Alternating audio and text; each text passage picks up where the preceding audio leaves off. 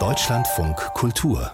Studio 9 Wer Ute heißt, der ist ein Kind oder die ist ein Kind der 60er Jahre, das weiß ich aus eigener Erfahrung. Und ob sich meine Eltern so ganz so viele Gedanken gemacht haben über meinen Namen, das kann ich gar nicht so genau sagen. In der Regel grübeln Eltern aber meist sehr lange über den Namen ihres Kindes. Und wenn die kleine Emilia oder der kleine Noah dann in die Schule kommt, dann möchte man ja nicht, dass da noch eine andere Emilia oder eine andere, ein anderer Noah am Nachbartisch sitzt. Aber genau das ist ziemlich wahrscheinlich. Helene Nikita Schreiner ist Redakteurin im Studio.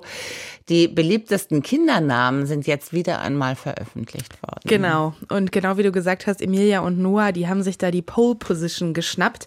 Hinter ihnen steht aber direkt auf dem Siegertreppchen stehen die Namen Mia, Matteo, Sophie und Elias. Das sind jedenfalls die Ergebnisse einer bundesweiten Auswertung, in der 250.000 Geburtsmeldungen erfasst wurden. Was mir auffällt, kurze Namen sind das und auch viele ähnliche Vokale, viel A und E. Ja, genau, da liegst du mit Ute, also einem sehr kurzen Namen, und ich mit Helene mit drei E. Äh, wir liegen da voll im Trend.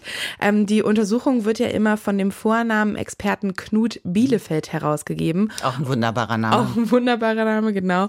Und der hat auch schon einen neuen heißen Anwärter für den Namens Trend ausgemacht, nämlich Nelio soll seiner Prognose nach in den nächsten Jahren immer beliebter werden. Also Nelio habe ich noch nie gehört. Ich mhm. hatte eher das Gefühl, dass in den letzten Jahren viele alte Namen rausgekramt worden sind. Täuscht der Eindruck? Nee, der täuscht nicht, wenn es nach Knut Bielefeld geht. Also die Eltern surfen da auf so einer Retrowelle in Sachen Kindernamen. In Sachsen, da ist zum Beispiel seit Jahren der Name Kurt ein Dauerbrenner. Außerdem wird auch Erwin immer beliebter.